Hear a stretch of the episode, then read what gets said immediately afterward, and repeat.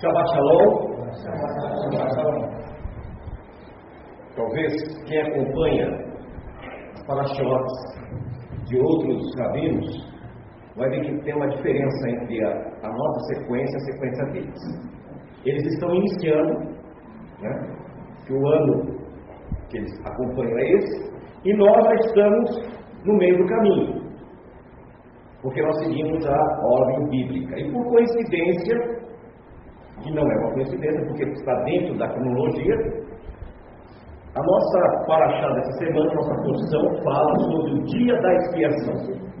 O versículo 1 do capítulo 16 diz assim: O Senhor falou com Moisés, depois que morreu os dois filhos de Arão, por haverem se aproximado do Senhor. O Senhor disse a Moisés: Diga ao seu irmão Arão que não entre a toda hora no lugar santíssimo, atrás do véu, diante da tampa da arca, para que não morra, pois aparecerei na nuvem terra. Existe ordem, existem regras, inclusive para nos apresentar diante do Senhor. Nós temos que aprender que o universo, que a criação divina, tem regras. Hoje as pessoas fazem as coisas muito, sabe, qualquer jeito. E não é assim. Então, olha a situação. Arão tinha perdido seus dois filhos. Não era fácil, não foi fácil. Foram fulminados, por quê? Nós não sabemos qual foi o erro. A Bíblia não relata, então nós não vamos inventar um erro específico. Mas olha, não entre na minha presença a qualquer momento. O que significa isso? Que nós temos que ter critérios, inclusive para orar, para falar com Deus. Ah, mas Jonas falou na barriga do peixe. Tudo bem, então entra na barriga do peixe e fala. Não é assim. Nós temos que criar métodos e, e trabalhar em cima daquilo. É importante que haja ordem. O mundo está numa desordem total. Por que está essa crise dessa doença que está atacando o mundo? Por uma desobediência civil. Os governos não souberam lidar com a situação. As pessoas não estão sabendo lidar com a situação. Então há necessidade de nós começarmos a obedecer regras. E o Senhor aqui diz: olha, não faça isso. No versículo 13: Arão deverá entrar no lugar santo com um novilho como oferta pelo pecado, e com o carneiro como holocausto. Lembra da história que ele fez o bezerro de ouro? Saiu caro para ele. Esse novilho tinha que comprar. A quem mais é dado, mas é requerido. Toda vez que ele entrava na presença de Deus, ele tinha que sacrificar o novilho. Por que, que era aquilo? Para ele não se esquecer do pecado. As pessoas hoje, elas manipulam e não explicam direito a questão do ofertar. O ofertar não é só dinheiro, mas é você também se ofertar você a Deus. Se colocar você como uma oferta viva. E para Arão, até o final da história dele, foi caro, por causa do pecado. Então, nós precisamos entender que ou aquele novilho era para pagar a conta. O carneiro era uma gratidão, uma oferta de gratidão. Então nós precisamos continuar entendendo o porquê Deus exigia isso dele. Para que evitasse que outros fizessem o mesmo erro. Então Deus puniu ele com isso, para que outros não continuassem. Você já imaginou quantas vezes por ano ele entrava na, no templo? Quantos novilhos ele não tinha que sacrificar? E ele não, não existia um pé de novilho que ia lá e tirava. Ou ele tinha que ter um plantel ou tinha que comprar para oferecer. Nós sabemos que ele fez aquilo obrigado, porque ele queria perder a vida. Mas ele teve, cometeu um pecado grave. Ele cometeu um pecado grave. Não confiou em Deus. Então ele preferiu ir contra Deus do que perder a vida. Mas Deus iria interceder. Muitas vezes nós acabamos perdendo a nossa vida espiritual por não acreditar em Deus. Ou por estarmos com a nossa mente totalmente contaminada por mentiras e enganos e erros. Eu fiz um vídeo, chama-se O Convite Matou Deus. Conheço muitos pastores, conheço muitos caminhos, e, por incrível que pareça, quem abandonou Deus foram os jovens. As pessoas de meia idade, mais maduras, todas elas estavam querendo voltar a adorar a Deus, a louvar a Deus. Mas os jovens estavam arredios. Então, quando eu vi aquilo, eu falei, o convite matou a Deus para essas pessoas. Praticamente Deus morreu para essas pessoas. E muitas pessoas não vão conseguir retornar. Sabe por quê? Eles acostumaram a viver sem Deus. E você sabia que você acostuma a viver sem Deus? Você acostuma. A tua vida vai ser um horror, vai ser um vazio total. Porque é a coisa mais gostosa que tem você clamar a Deus você poder ter a confiança que você vai dobrar o teu joelho e vai pedir. Agora imagina você viver sem Deus, sem esperança, sem expectativa, sem saber que poderá vir um socorro bem presente. E continuando na Paraxá, nós vemos que ele, no versículo 6, Arão sacrificará um novilho como oferta pelo seu próprio pecado, para fazer propiciação por si mesmo e por sua família. Então Deus insiste para lembrar que ele errou. E Deus está falando isso com a gente. Você tem que perceber se você errou, você tem que corrigir. E se lembrar, para não errar novamente. E no caso específico, no dia da expiação, era ofertado um ovinho, um cabrito, e era separado dois bodes. Um bode seria oferecido como sacrifício a Deus. O outro bode seria oferecido a Azazel. Ninguém sabe exatamente o que é ou quem é Azazel. Alguns dizem que era um demônio do deserto. O que se sabe é que se pegava um, um, esse bode, que era oferta de sacrifício, de gratidão de holocausto, oferecia a Deus. E esse outro bode, o sacerdote colocava a mão na cabeça dele e transferia todo o pecado da nação para aquele bode. E aquele bode era levado para o deserto. E lá no deserto ele morreria.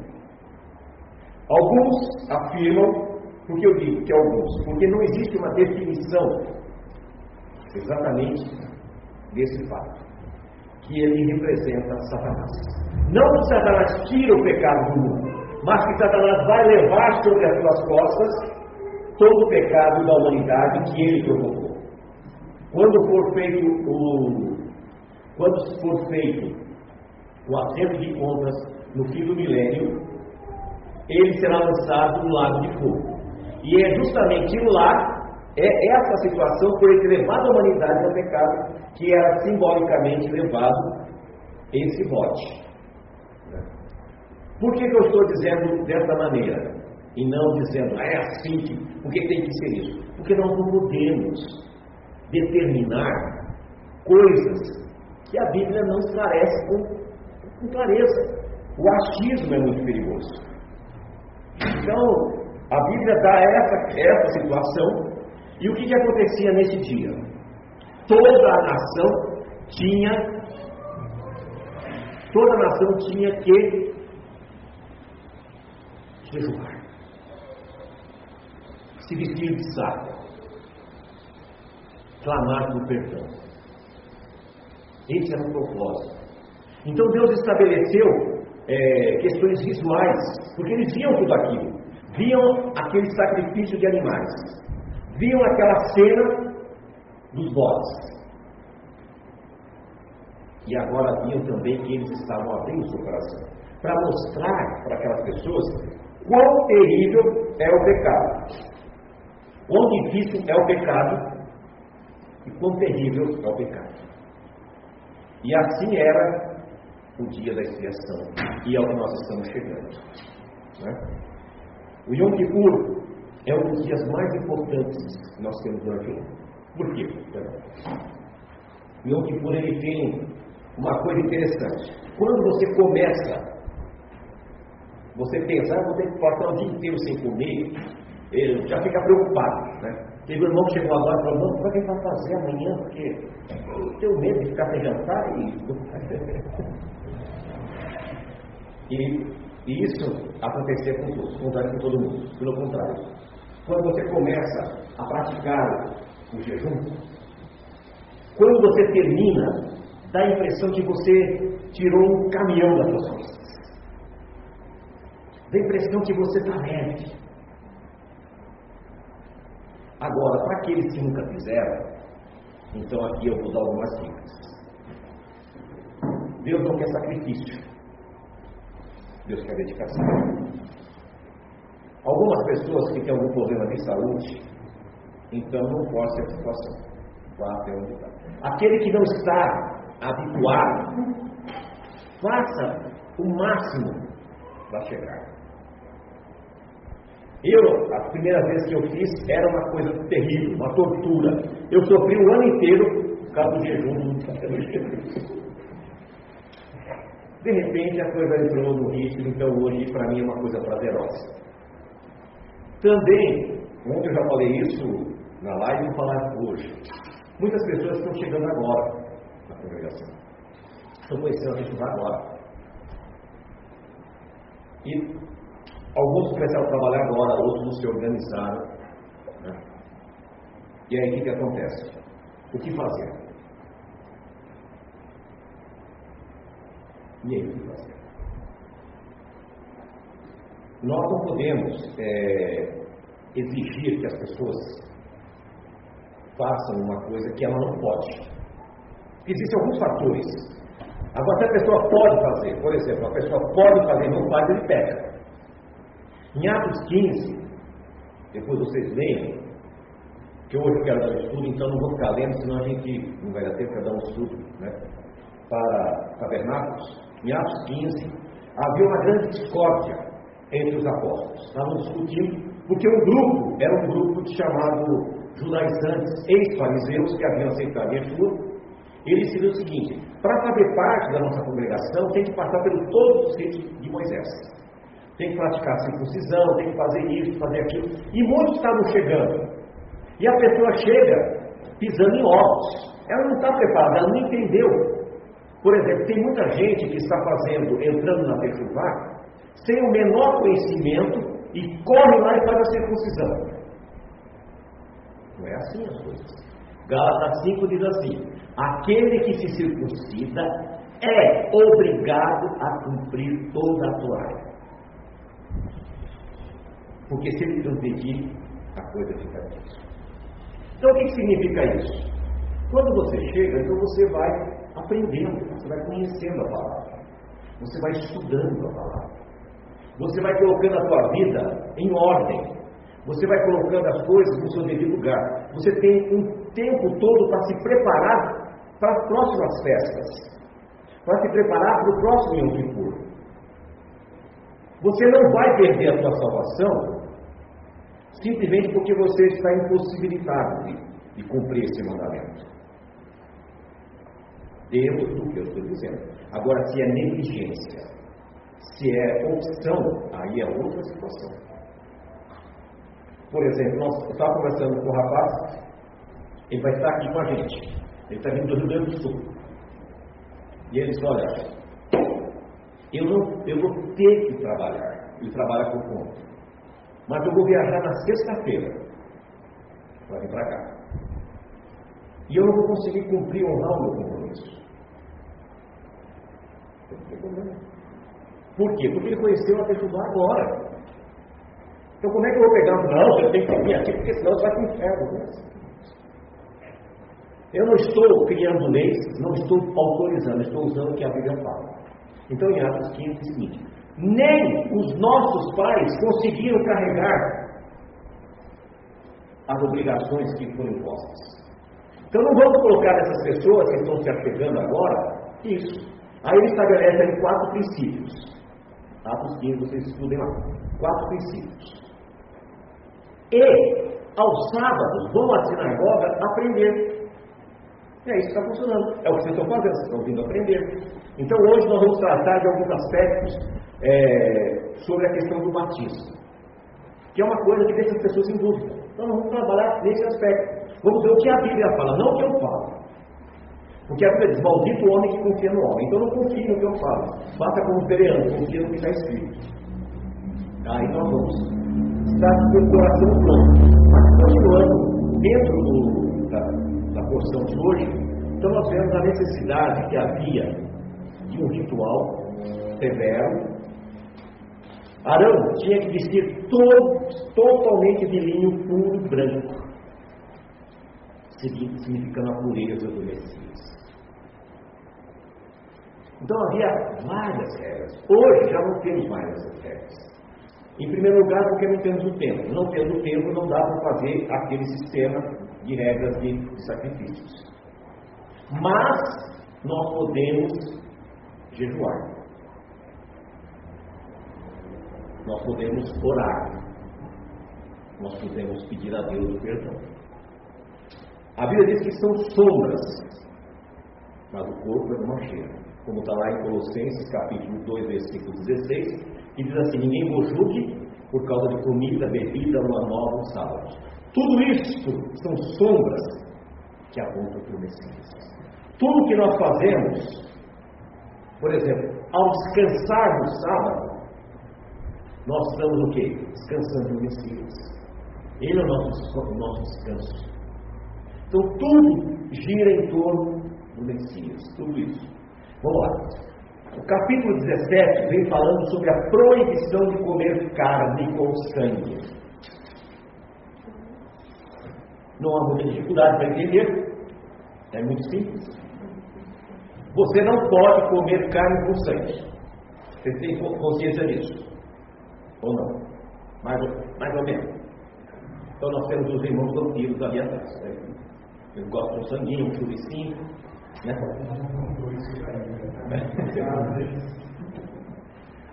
ou, ou seja, no capítulo 17 de Levítico, nos fala que nós não podemos comer o sangue.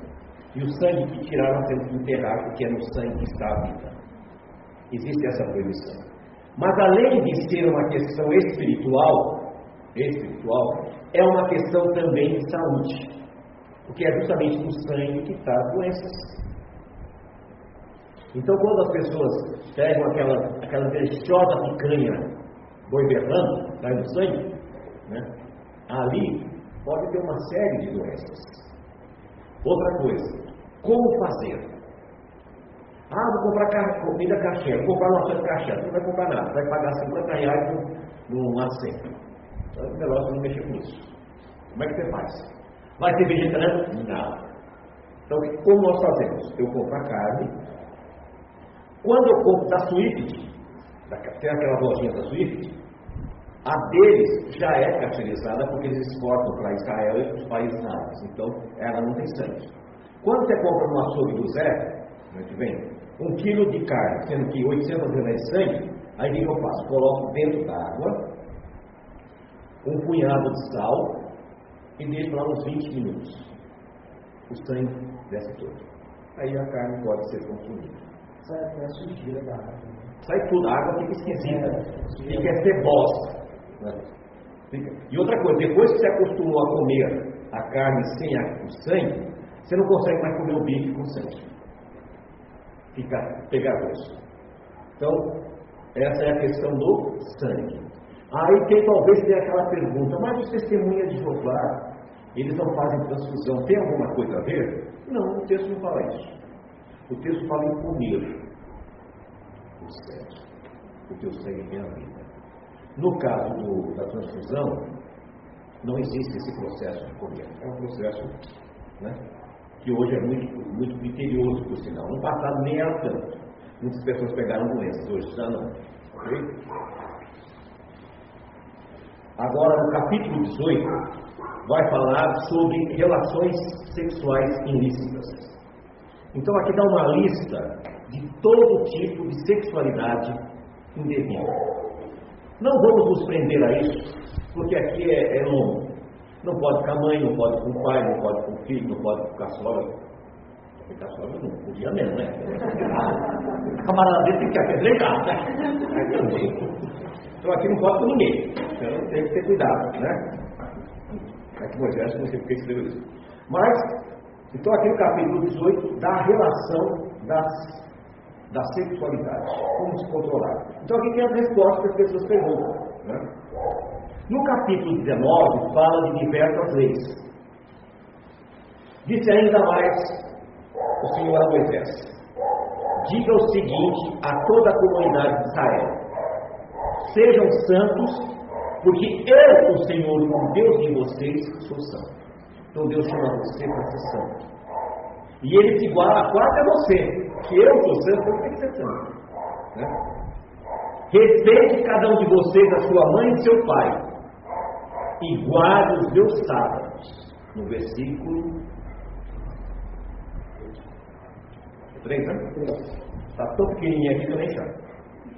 Respeite cada um de vocês, a sua mãe e seu pai, guarde os meus sábados. Eu sou o Senhor, o Deus de vocês. Presta bem atenção na força desse texto. Respeite, né? Está lá no verdadeiramente. Honra teu pai e tua mãe, e guarda os meus sábados, porque eu sou o Senhor. Ele ainda bate carente e assina. A importância de honrar os pais e mães, né? É o único mandamento que diz que vai prolongar a vida do indivíduo. E aí ele bate o carinho dizendo: Eu sou. Não se voltem para os ídolos, nem façam para si deuses de metal. Eu sou o Senhor, o Deus de vocês. Nós temos uma tendência enorme para a idolatria. É nato do ser humano. Principalmente quando é alguma coisa meio desconhecida. Eu tenho visto pessoas que têm vindo para derrubar, mas eles ficam tão idólatras, eles ficam tão idólatras. Ai, os sábios, nossos sábios, olha, o rabino tal falou tal coisa, como se fosse divino. Com todo o respeito que todos merecem, mas normalmente esse indivíduo sequer leu a obra daquela pessoa, sequer conhece a história. Mas só porque ele é, então a idolatria é uma coisa muito perigosa. Idolatram pessoas, outros idolatram objetos, idolatram sonhos, idolatram maridos, esposas, namorados. Então a idolatria é um pecado que Deus repugna, Deus não quer, não é?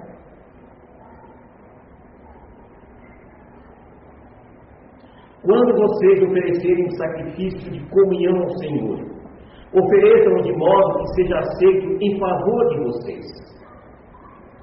Ou seja, ele não está exigindo um sacrifício que tire de você alguma coisa, mas que seja uma coisa que vai gerar alegria, prazer.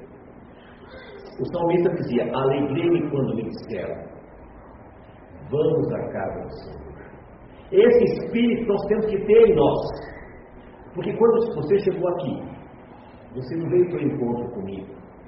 Você não veio para o encontro com a Luciene, nem com Josias.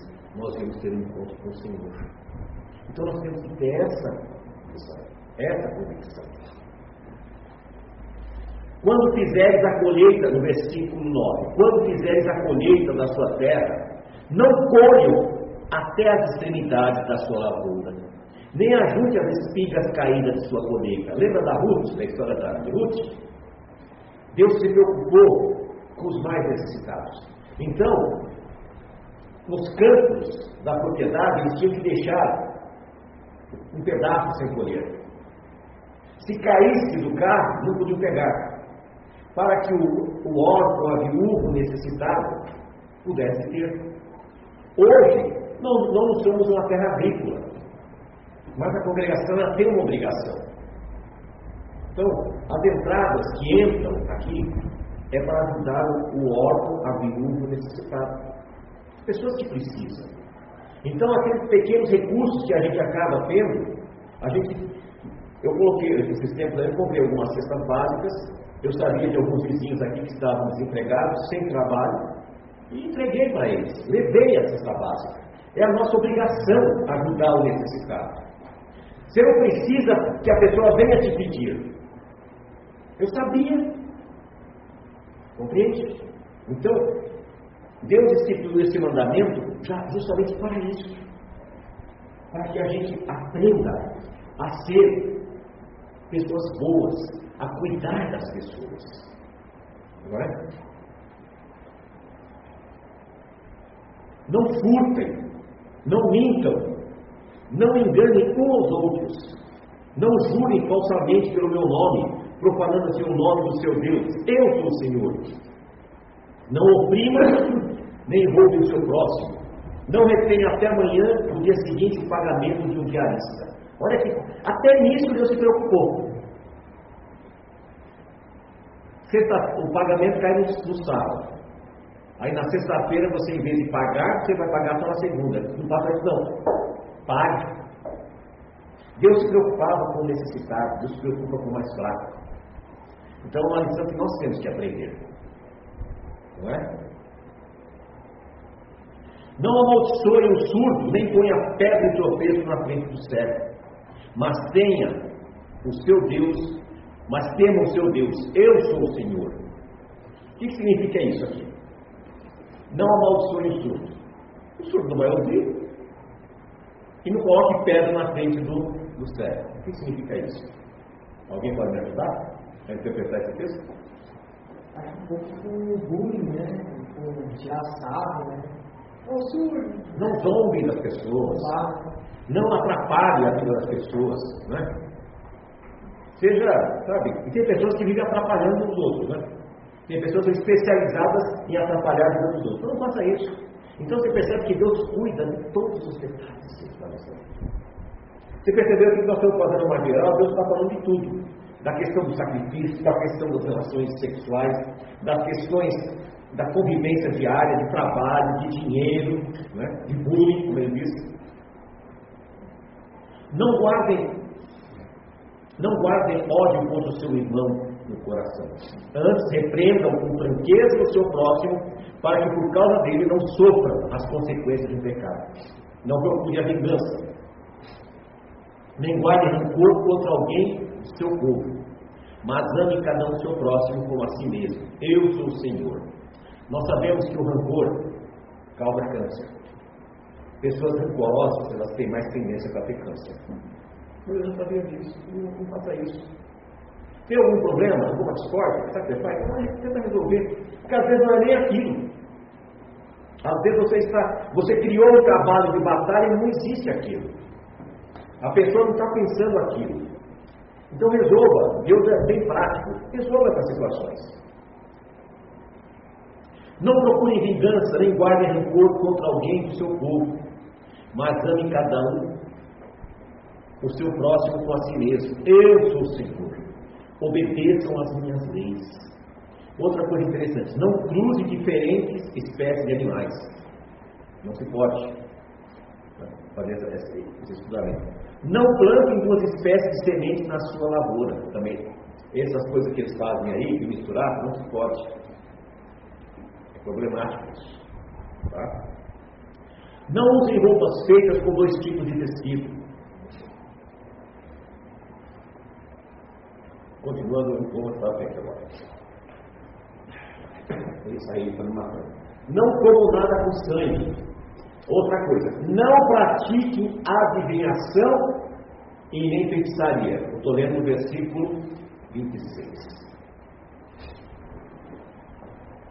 A maioria das igrejas por aí chamam, ah, tem o profeta, não é profeta, é adivinho. Olha, o senhor tem alguma palavra para mim? Tem alguma coisa para mim? Isso é adivinhação, isso é pecado. Não podemos ir atrás disso. E é, é interessante, né, irmão, que é colocado junto com, com o conversando. Exatamente. Ou seja, muito provavelmente na época, os adivinhos, os feiticeiros, eles comiam sangue, eles bebiam sangue, né? Sangue para fazer Para fazer esses rituais. Interessante isso, você percebe, né? Outra coisa, não corte o cabelo dos lados da cabeça, nem apalhe as pontas das barbas. Usando esse texto, então a pessoa deixa o braço desse tamanho e não faz. Aqui nós temos que explicar o que aconteceu. Os sacerdotes, eles colocavam a tigelinha aqui e faziam aquilo assim e faziam desenhos na barba para ofertar ao seu Deus. Era uma, uma oferenda que eles faziam, aquela aparência. Os egípcios rapavam todos os pelos.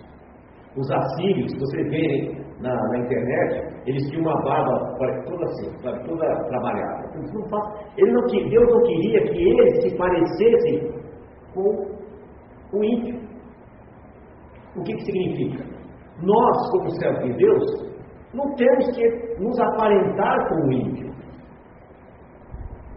E tem pessoas que gostam de copiar, né? Aí imagina a luz chegar aqui com o cabelo a metade amarelo, a metade verde, né? Então, tudo bem, tem pecado, mas não precisa, não há necessidade disso. Então são coisas que a gente tem que, nós temos que evitar a aparência do mal. Então essa questão do cabelo é mais ou menos isso. Aí olha que coisa interessante.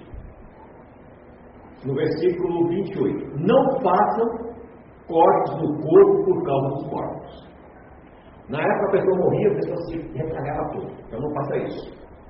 Nem tatuagens em si mesmos. Eu sou o Senhor. Está no versículo 28. Não adianta perguntar, pode fazer tatuagem? Não. E aqui tem pega um ferro quente e coloca.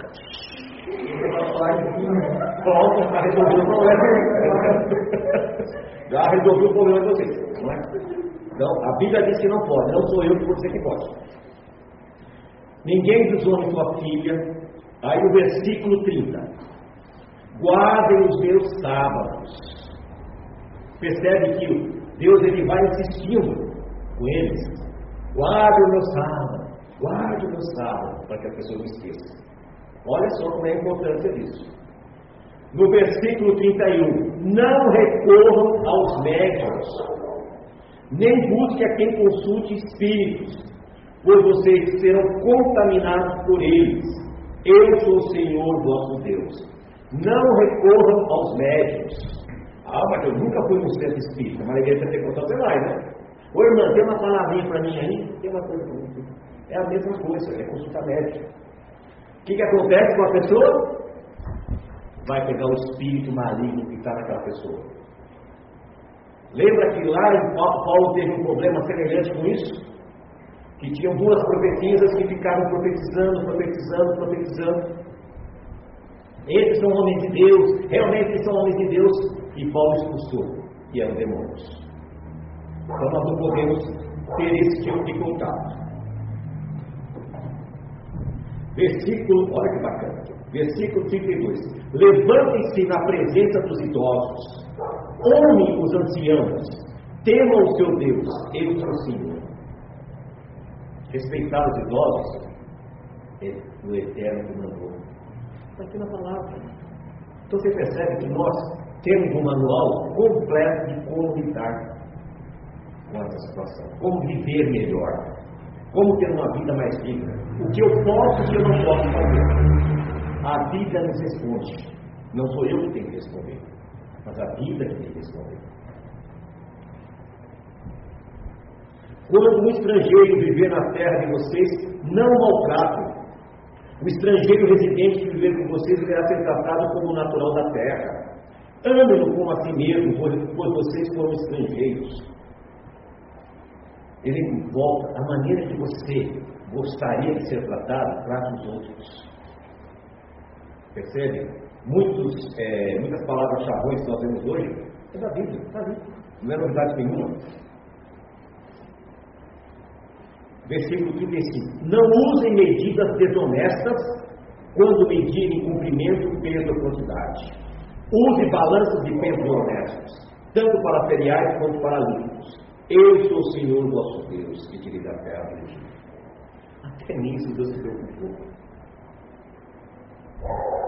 Vou contar uma, uma experiência rapidinho. O dia que vocês forem aqui, aqui na minha casa, vão olhar no meu terreno do lado, eu tenho um container de mil litros. Eu vendia dois mil litros por semana de um produto. E de repente eu não consegui, comecei a perder venda, perder venda, perder venda. Aí eu descobri o que estava acontecendo. Meu concorrente comprava produto desviado e ele vendia 900 ml por litro. Ele já tinha 10% de vantagem na, na, quantidade e além disso já comprava um produto desviado com um valor ínfimo, muito pequeno. E aí o que eu fiz? Não posso perder o negócio. Vou fazer igual? Eu conheci o texto. Tive que tirar. Eu tentei explicar para os meus clientes que eles estavam comprando produto de origem incerta e pegando menos quantidade. Eles preferiram continuar comprando aquilo e eu tive que tirar o produto de linha porque eu não posso fazer aquilo. Perdi muito dinheiro. Mas garantia minha salvação. Esse é mais, mais me importa. Né? E finalmente, capítulo 20. Punições para o pecado. Disse o Senhor a Moisés: Diga aos israelitas, qualquer israelita ou estrangeiro residente em Israel, que entregar um dos seus filhos a Moleque, Moloque, terá que ser executado. Não chame seus filhos de Moleque. Moleque era esse Deus, que é o Moloque.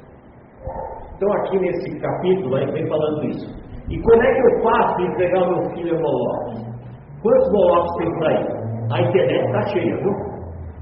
Está assim desse Deus Moloque, enganando nossos filhos. Um monte de bobagem, um monte de heresias. Então, cuidado. Olha a Deus para nos livrar os nossos filhos desses Moloques da vida. É? No versículo 7. Consagrem-se, porém, e sejam santos, porque eu, Senhor, o Deus de vocês, Obedeçam os meus decretos e pratiquem-nos. Eu sou o Senhor que os santifica. Se alguém amaldiçoar seu pai e sua mãe, terá que ser executado. Por ter amaldiçoado seu pai ou a sua mãe, merece a morte. Sério isso, né? E hoje as pessoas, os filhos estão batendo na cara dos pais. E a Bíblia diz que esse indivíduo merece o quê? A morte. Então você percebe que Deus tem um, uma, uma preocupação muito grande com alguns mandamentos especiais. Entre eles é honrar o pai e mãe e o sábado. Você percebeu quantas vezes eu falei do sábado aqui? Quantas vezes eu falei de pai? De anciões e mais velhos? Né? Versículo 10. Se um homem cometer adultério com a mulher de um outro homem, com a mulher do seu próximo, tanto a adúltera quanto a adúltera terão que ser executados. Se um homem se deitar com uma mulher de seu pai, desonrou seu pai. Tanto o homem quanto a mulher terão que ser executados por merecem a morte. Se um homem deitar-se com a nora, ambos terão que ser executados. O que fizerem depravação merece a morte. Voltando aqui, lembra da história da mulher adúltera que foi levada para Yeshua, lugar? A Bíblia diz que ele estava escrevendo a única vez que aparece na Bíblia Jesus escrevendo alguma coisa é nesse texto. E aí, não se sabe o que ele escreveu. Ele olha e alguma coisa aconteceu que todo mundo começou a ir embora.